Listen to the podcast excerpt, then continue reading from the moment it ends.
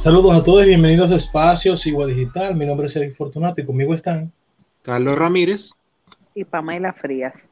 Señores, ya han pasado cinco meses de, de gobierno y tanto que la gente se, se quejaba de...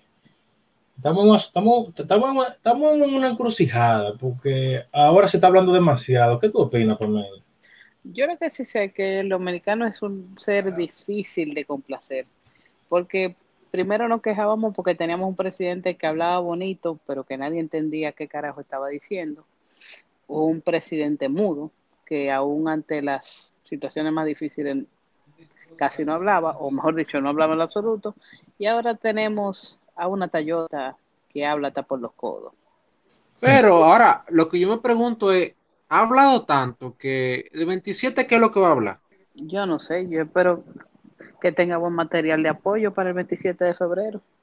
No será su familia que va a hablar el 27, porque ya yo creo que rendición de cuentas ha dado tú. Eh. Buena pregunta, que, no hable de los fuegos artificiales nada más, que, ese es el evento.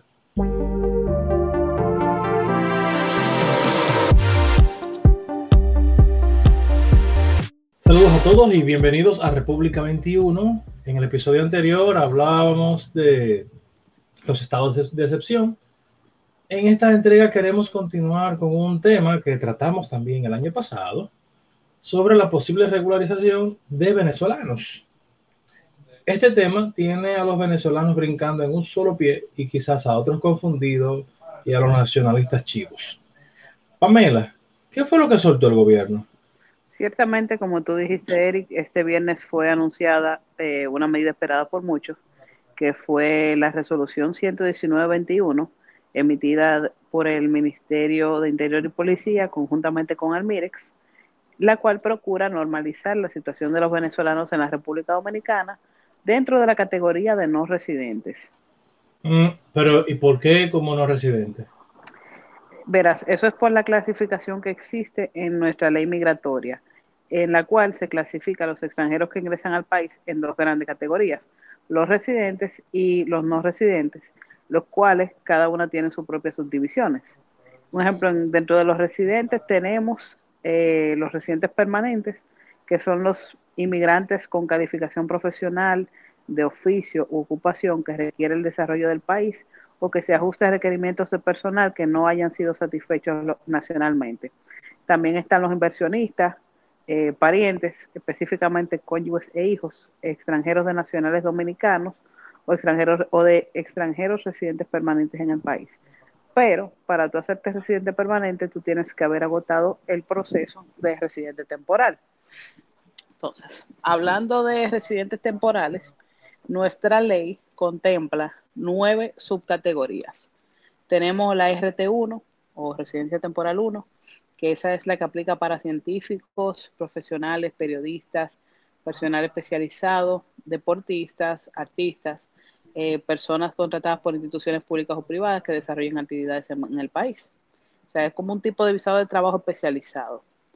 El RT2, este es el que se le otorga a empresarios, inversionistas, comerciales, industriales y personal gerencial de empresas nacionales o extranjeras que estén establecidas en el país para atender sus negocios e inversiones. El RT3 corresponde a técnicos, artesanos y trabajadores de alta calificación en su oficio. RT4 es la categoría de religiosos que vengan a desarrollar actividades propias de su culto en calidad de docentes o asistenciales. RT5 es para asilados políticos. RT6 para refugiados. La 7 es para los dependientes, entiéndase, cónyuges e hijos de todas las categorías que mencionamos anteriormente. Eh, la RT8, que es para aquellos extranjeros que, sin estar comprendidos en las otras que mencionamos, eh, son excepcionalmente autorizados por el director general de migración, valorando para ello la actividad a desarrollar y el provecho que pueda generar esta actividad en el país. Y finalmente la RT9, que es la más común o con la cual casi todos los extranjeros que vienen aquí inician su proceso de residencia, eh, es aquella que se le, otorga a los extranjeros que ingresan al territorio nacional con una visa de residencia, con la obligación de completar el trámite correspondiente para entonces formalizar su residencia. Ahora, ¿Y por qué no simplemente fueron incluidos bajo la categoría de RT8? Porque si bien, como se señala, esto pudiera parecer que va a depender del criterio del director general de migración, en este caso, con la regularización, o mejor dicho, el, bueno, sí, la regularización de la situación que tienen los eh, venezolanos, no se está ponderando la actividad a desarrollar o el provecho que esto pueda generar al país, sino que esto es una medida excepcional por razones humanitarias. Además, si damos un beneficio a una nacionalidad en específica, esto atentaría contra el principio de igualdad entre los extranjeros que se encuentran en República Dominicana en una situación de irregularidad similar a aquella que tienen los venezolanos. ¿Y por qué no simplemente se hizo un plan de regularización de extranjeros como el que se llevó a cabo entre 2014 y 2015? Porque si revisamos eh, la ley de migración que tenemos vigente desde 2004, este plan era una asignatura pendiente del Estado Dominicano que surge al promulgarse esta ley, que es la cual contempla el Plan Nacional de Regularización de Extranjeros.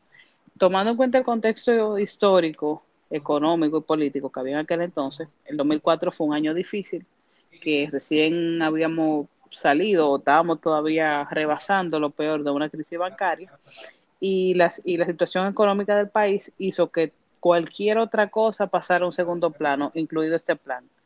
Entonces, ya al ejecutarse, a pesar de que tuvo un retraso de prácticamente 10 años, inmediatamente se, se, aplicó este plan, ya este mandato pierde vigencia, porque nada más te habla de un único plan, no te habla de estar haciendo planes cada 5, cada 10, cada 15, cada 3 años. ¿Por qué? Porque entonces esto, por un lado, te implica que la ley migratoria no sirve porque tú sigues teniendo un tema con personas e ingresando o quedándose de manera irregular en el país y que tú cada 5 o 10 años tengas que estarlo regularizando esto pone en evidencia esa deficiencia existente. Entonces, por eso entiendo que tampoco procedía aplicar el plan de regularización a ese contexto. Ahora bien, retomando lo que estábamos hablando de las categorías eh, migratorias, los no residentes, que es la que para la que se está aplicando en este caso para los venezolanos, cuentan con una autorización de permanencia regular en territorio dominicano pero debido a la temporalidad de los motivos por los cuales se encuentran en el país, no se les considera residente como tal.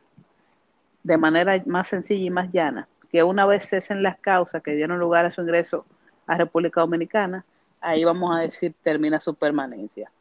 Es por eso que en esta categoría se incluyen a los turistas, eh, las personas de negocio, los tripulantes y el personal de medios de transporte, pasajeros en tránsito, trabajadores temporeros, que son aquellos que están aquí por un tiempo determinado o para una tarea determinada, como por ejemplo eh, los braceros que vienen a cortar cañas o las personas que vienen eh, a trabajos agrícolas de ciertas cosechas o aquellos que vienen bajo un contrato determinado para una función específica. También se contempla como no residentes a los habitantes de comunidades fronterizas, grupos deportivos, artísticos, académicos que ingresan, eh, vamos a poner una presentación, ejemplo, eh, du Soleil, por decir un ejemplo, que venga al país y que dura una gira de tres o cuatro meses. Tú no lo ingresas como turista. Vienen aquí a hacer una función específica, inmediatamente terminan, regresan otra vez a su país de origen o residencia. Y también dentro de los no residentes se incluyen a los extranjeros que ingresan con visa de residencia y los estudiantes. Ahora bien, entrando en materia con esta resolución, eh, los beneficiarios son aquellos nacionales venezolanos que se encuentran en territorio dominicano y que ingresaron de manera regular a República Dominicana a partir de enero de 2014 hasta marzo de 2020. ¿A qué se refieren cuando hablan de manera regular? Eh, como saben, hasta finales de 2017 eh, los venezolanos ingresaban aquí simple y llanamente pagando la tarjeta de turismo. Pero si es una persona que, un ejemplo, ingresó de manera irregular por frontera terrestre, que no le fue sellado el pasaporte, o mejor dicho, no tiene una constancia o algo que demuestre que ingresó al país en ese rango de fecha, pues obviamente no puede aplicar. También está, eh, como beneficiarios se incluyen a los hijos menores de edad de esta persona, hayan nacido o no en República Dominicana, siempre y cuando, obviamente, estos niños no tengan derecho a nacionalidad dominicana. ¿A qué me refiero? Si, por ejemplo, un nacional extranjero ingresa a República Dominicana, eh, tiene un hijo aquí con un nacional dominicano, ya ese niño, por vía de su padre dominicano, es considerado dominicano y por ende no tendría que acogerse a este plan. Obviamente, eh, estas personas podrán beneficiarse de este, plan, de este plan luego de haber sido depurados con la colaboración de los organismos nacionales competentes. Y también podrán aplicar siempre y cuando no tengan ninguno de los impedimentos establecidos por el artículo 15 de la ley de migración, que básicamente cualquier tipo de, eh, de enfermedad infectocontagiosa, que implique un peligro de salud pública, que no tenga antecedentes penales, que no sea terrorista o que no esté básicamente vinculado a una asociación criminal. Eh, otros requisitos que contemplan esta resolución para aquellos que quieran acogerse en plan, eh, como ya dijimos, eh, ingresar legalmente al territorio dominicano dentro del periodo 2014 hasta marzo de 2020, no tener derecho a la nacionalidad dominicana, no tener antecedentes penales en República Dominicana o en el extranjero, presentar un recibo original de pago de tasas administrativas por el vencimiento de estadía, no encontrarse en proceso de, solicitud de reconocimiento o aprobación de las condiciones de asilado o refugiado. Es decir, que si una persona ingresó aquí y actualmente se encuentra en proceso de solicitud de refugio o de asilo político, debe de renunciar a ese para poder acogerse a este plan.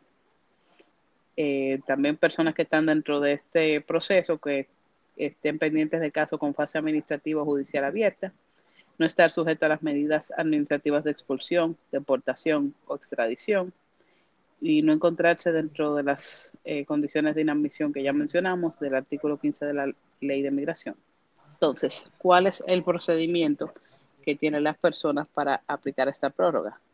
Los interesados tienen un plazo de 30 días calendario para inscribir sus datos en un formulario que está disponible eh, específicamente para venezolanos en el portal web de la Dirección General de Migración y adjuntos eh, serán publicados los requisitos. Esta prórroga podrá ser renovada por la Dirección General de Migración hasta tanto el Consejo Nacional de Migración recomienda el cese de la presente medida excepcional, es decir, cuando estime que desaparecieron las circunstancias extraordinarias que originaron su concesión. Como mencioné al principio, esta es una medida de tipo humanitario y de carácter temporal, así como lo tiene, por ejemplo, eh, la condición de refugiado o asilado político. Quien eh, solicita refugio o asilo político es porque tiene un temor fundado de persecución eh, por cuestiones políticas, de raza, de sexo, de religión.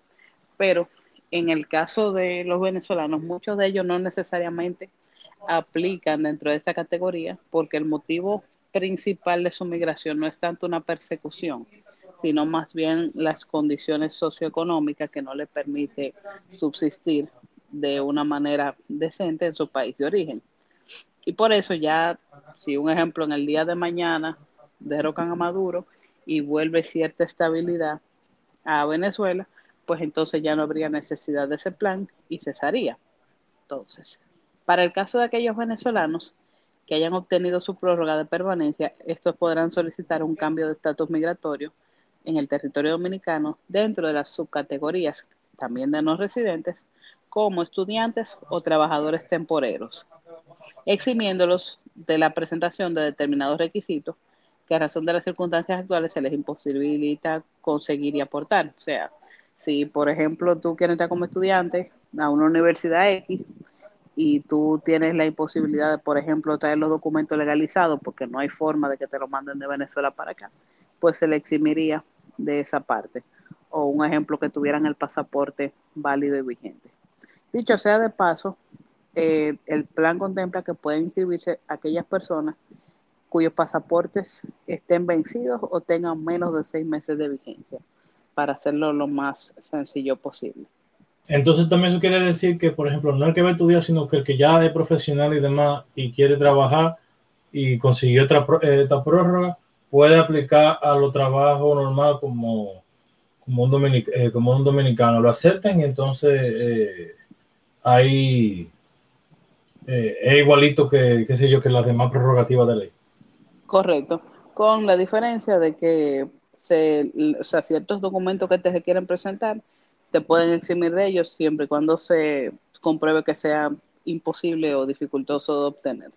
Y me imagino que para el caso de los trabajadores temporeros, cuando eh, migración em, emita los reglamentos o los requisitos, va a establecer puntualmente quizás si requieren, qué sé yo, que un ejemplo, esa persona cuente con un contrato de una empresa, de una empresa local.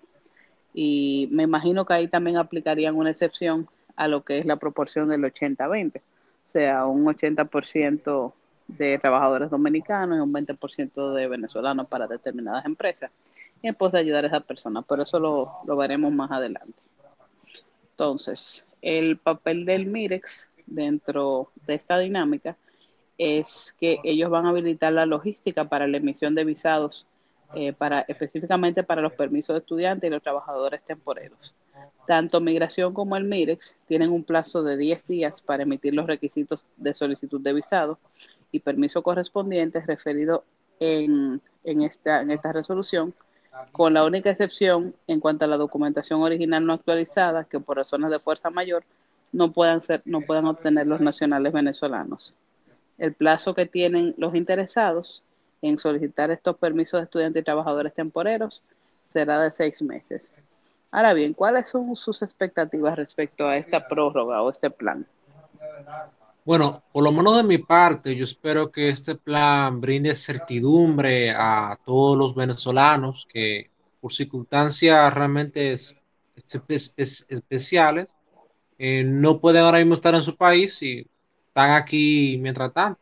Sí, la verdad yo espero que esto dé solución en lo que, en lo que se resuelve el, el tema de Venezuela, porque hay muchos que pueden aportar, muchos que quieren aportar y muchos que les serían de, de aporte al país que se ven ahora mismo imposibilitados porque no lo pueden contratar y tienen que contratarlo y tal eh, eh, eh, pagando de una manera y, trabajar con la parte de los impuestos y el 27% y no sé qué, y como contratista y una serie de, un reguero de, de, problemas que de verdad, y tú tienes también a mucha gente que están en, en haciendo Uber o cualquier otra otro servicio que ya son profesionales, que están especializados, que pudieran servirle al, al país en muchas áreas que, por ejemplo, ahora que se hace difícil a las empresas contratar a los dominicanos porque, eh, eh, porque no hay dominicanos que puedan suplir esa, eh, eso.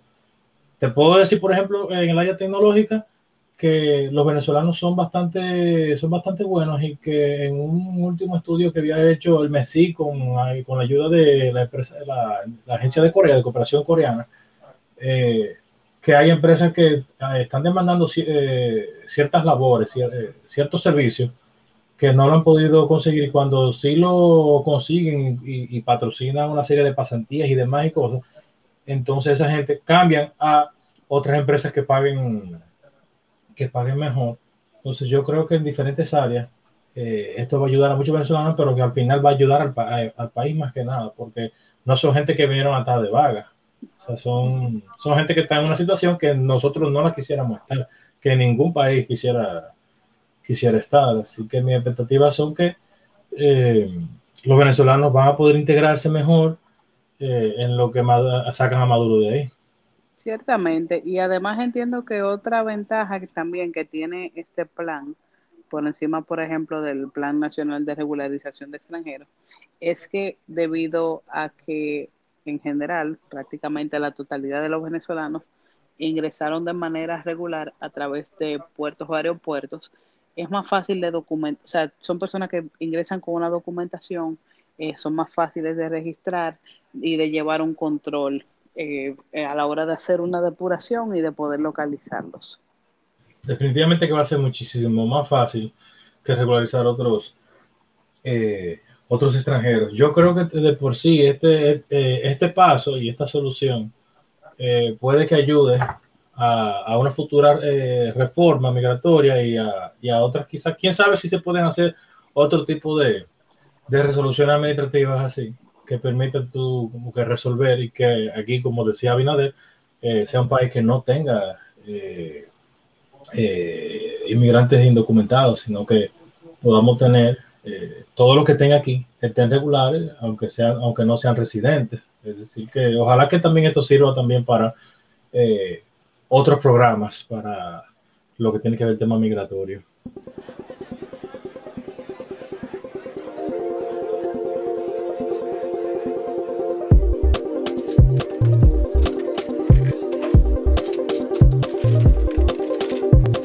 Saludos a todos, bienvenidos a Bagatela, en donde cada dos semanas trataremos de traer un tema de interés económico y financiero, nacional o internacional, y tratarlo de forma llana y que todos entiendan el fondo y las implicaciones del mismo. En el episodio anterior hablamos sobre, el, sobre Kalecki y su crítica al concepto de eficiencia marginal del capital, formulado por John Maynard Keynes en su teoría general. En el día de hoy hablaremos sobre uno de los pilares del análisis económico del derecho, el teorema de Coase. Pamela, ¿cómo explicarías a los oyentes lo que es eh, el análisis económico del derecho? Eso es básicamente el uso de metodologías o herramientas que normalmente se utilizan para la economía que sirven para medir qué tan eficiente o qué tanto impacto puede tener eh, una legislación o disposiciones legales que se encuentren vigentes. O sea, básicamente es el auxilio de herramientas de la economía para tú medir la eficiencia de una ley. Correcto, sí. El análisis económico del derecho básicamente es una forma de estudiar el derecho que difiere de la tradicional porque incorpora en su análisis herramientas económicas para analizar sistemas normativos teniendo como principal objetivo la búsqueda de la eficiencia en los sistemas legales. Entre la herramienta propia de la, economía, podemos encontrar la teoría de precios, el análisis de costo-beneficio, la aplicación de criterios de eficiencia, la estadística, la econometría, el análisis estratégico y la teoría de juegos. Ahora, Carlos, ¿por qué dentro del análisis económico del derecho es importante el, teorema de Coase?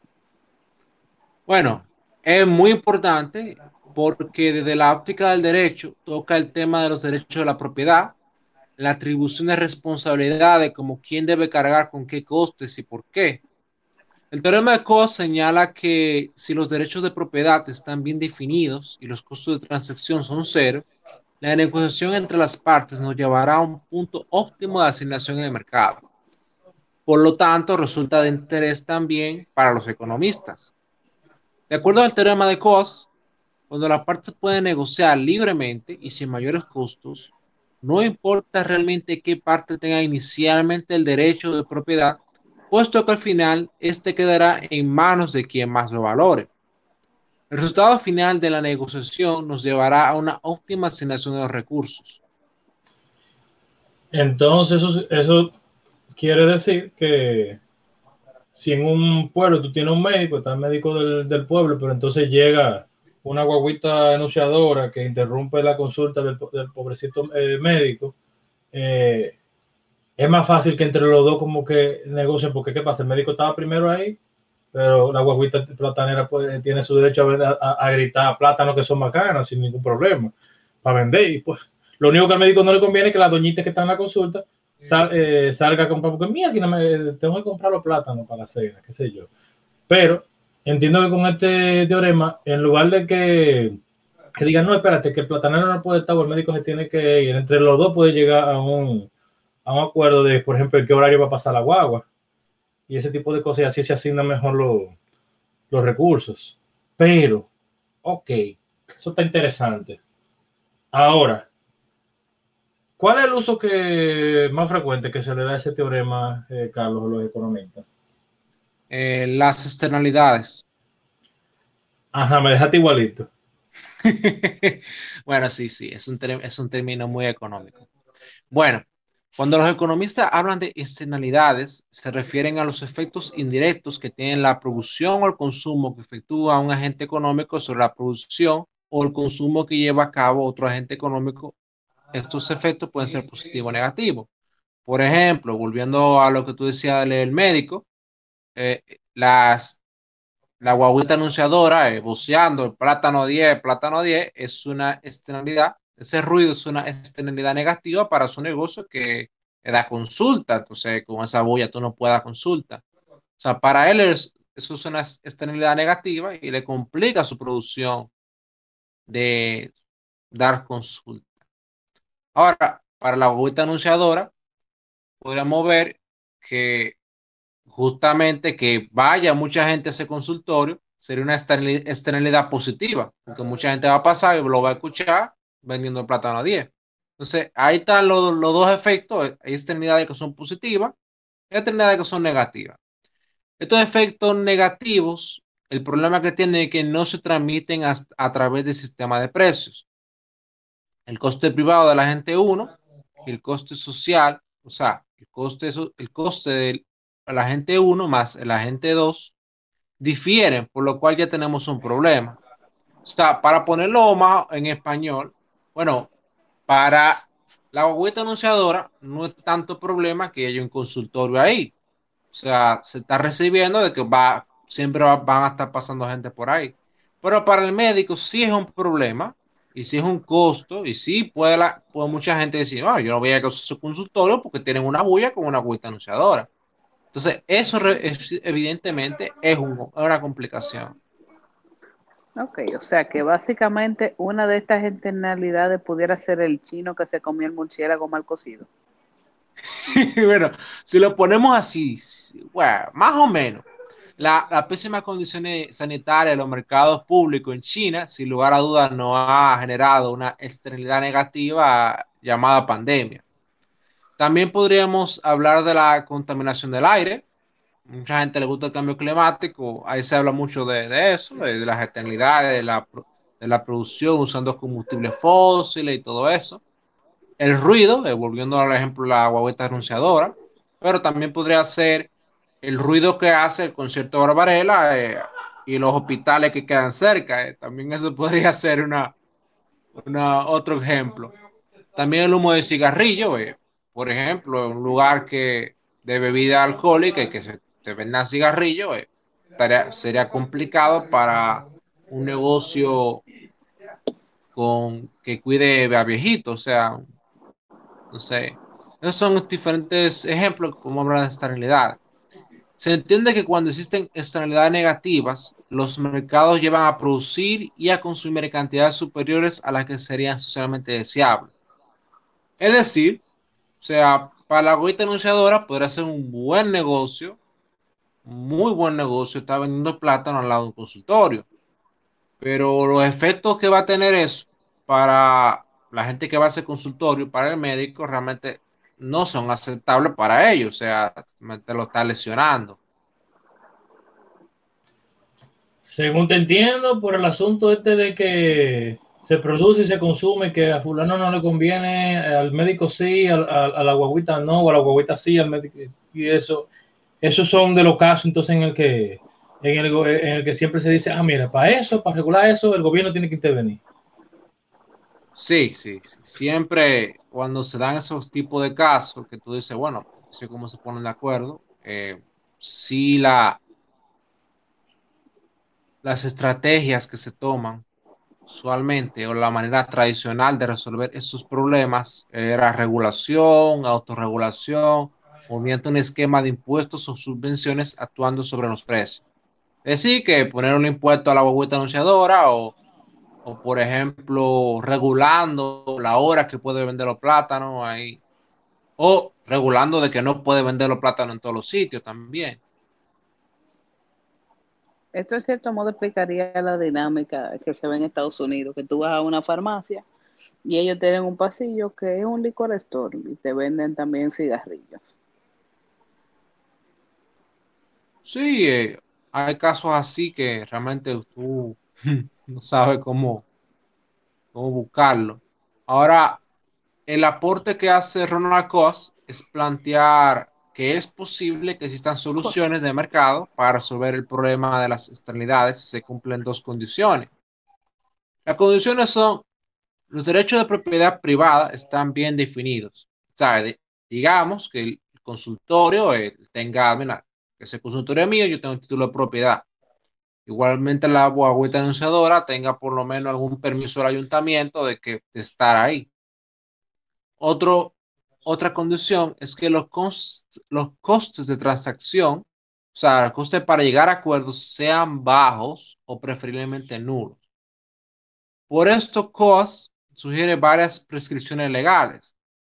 Las leyes deben definir con claridad los derechos de propiedad y obligar el cumplimiento de acuerdos.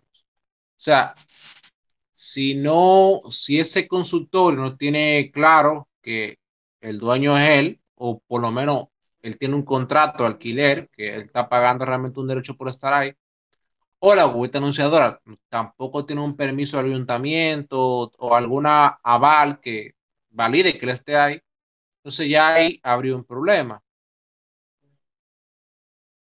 O sea, por eso se deben definir esas partes. O sea, las leyes deben promover la reducción de los costes de transacción. Las leyes deben promover la competencia perfecta en los mercados. Y las leyes deben ser eficientes y no deben asignar recursos entre personas. Aquí Quartz dice que realmente sugerí que parte de la producción de la platanera eh, se la pasen al médico tampoco es una solución realmente. Entonces, Carlos, ¿no existe alguna situación donde no se pueda resolver de esa, forma? Claro, el teorema de Coas deja de ser válido cuando existen altos costos de negociar. O sea, por ejemplo, entre una empresa y mire de pobladores de una zona, eh, podemos poner un ejemplo de que existe una explotación de un recurso mineral pero bueno, para explotar ese recurso mineral, tú tienes que desviar un río que afecta a 10.000 gente. Entonces, como evidentemente está difícil negociar la empresa de esas 10.000 gente, entonces ahí no aplicaría el teorema de Coase. Eso es otro. O cuando los derechos de propiedad no están bien definidos, o sea, todas las partes no tienen derecho a, hacer lo que quieren. Aquí podremos ver, bueno, si hay un lío en el mercado de la pulga y y todo eso estaba haciendo de forma informal, sin ningún permiso ni sin ningún derecho de propiedad, evidentemente aquí el teorema de Coase no, no aplicaría. Entonces, Carlos, ¿cuál dirías que es la ventaja de este teorema de forma resumida y que todo el público entienda? Bueno, las ventajas es que cuando surge algún que otro problema, existen mecanismos alternativos entre las instituciones antes de plantear desde el Congreso una legislación específica para eso que desde el despacho de un funcionario se tengan que poner creativos y al final salga más cara al azar que el chivo para los involucrados en el problema.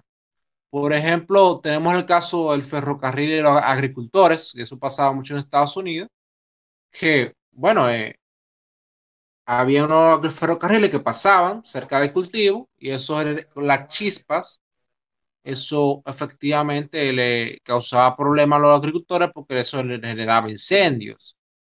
Entonces, tú en ese caso, el gobierno podrá decir, bueno, vamos a agarrar y a quitar el ferrocarril, o vamos a quitar a los agricultores. Pero esas ambas soluciones serían socialmente muy costosas y realmente tendrían un beneficio muy, muy pequeño. O sea, para la sociedad en general, que se vayan a sus agricultores o que se vaya el ferrocarril no son una opción viable.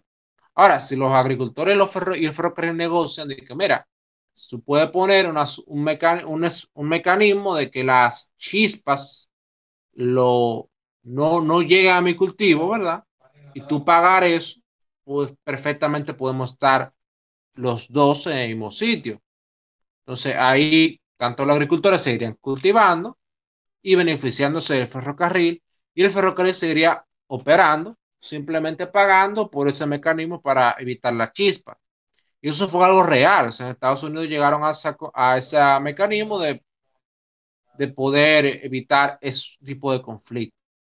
Tenemos también otro caso como un médico y en este caso ya no una, ya no una panadería, ya no una agüita platanera, sino una panadería.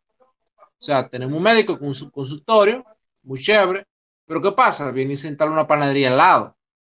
Y por el ruido y todo eso, le complican al médico. Pero ¿qué pasa? Aquí en este caso, ambos tienen derecho de propiedad y tienen control de transacción bajo.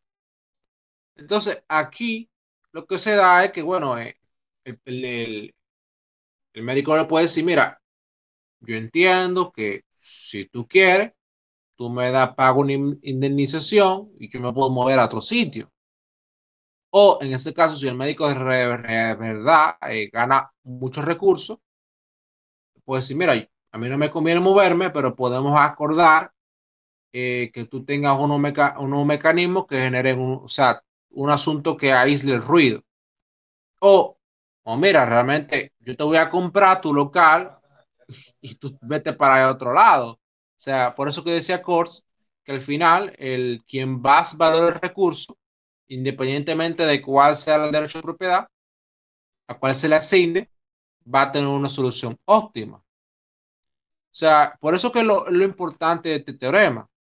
Lo que al final COAS sugiere es que las instituciones, más que para mandar a la gente y organizarlos como si fueran piezas de Lego, deben ser una gente que facilite que los individuos se pongan de acuerdo de forma que todos puedan cooperar saliendo ambos beneficiados. Por eso es tan importante entonces que tengan todos los títulos y derechos de, de propiedad para que así entonces eh, nos conciliemos todito, lleguemos a un acuerdo todito, todo el mundo feliz y todos los consumidores reciban lo que, lo que necesitan. Señores, síganos en Spotify, YouTube, iTunes, Google Podcasts, iVoox, Amazon Music, Deezer y Mixcloud como Sigo Digital. Búsquenos en Facebook como Sigo Producciones y en Instagram como Sigo Digital. Danos like, síguenos y compártenos con tus amigos. Visiten nuestro portal cibodigital.com, donde también encontrarán publicados todos los episodios que hemos grabado. Síganos en Twitter, arroba Digital, si no es la gana de bloquear. Pueden escribirnos a info arroba y también dejarnos tus preguntas en las diferentes plataformas. Gracias por escucharnos y esperen nuestra próxima entrega.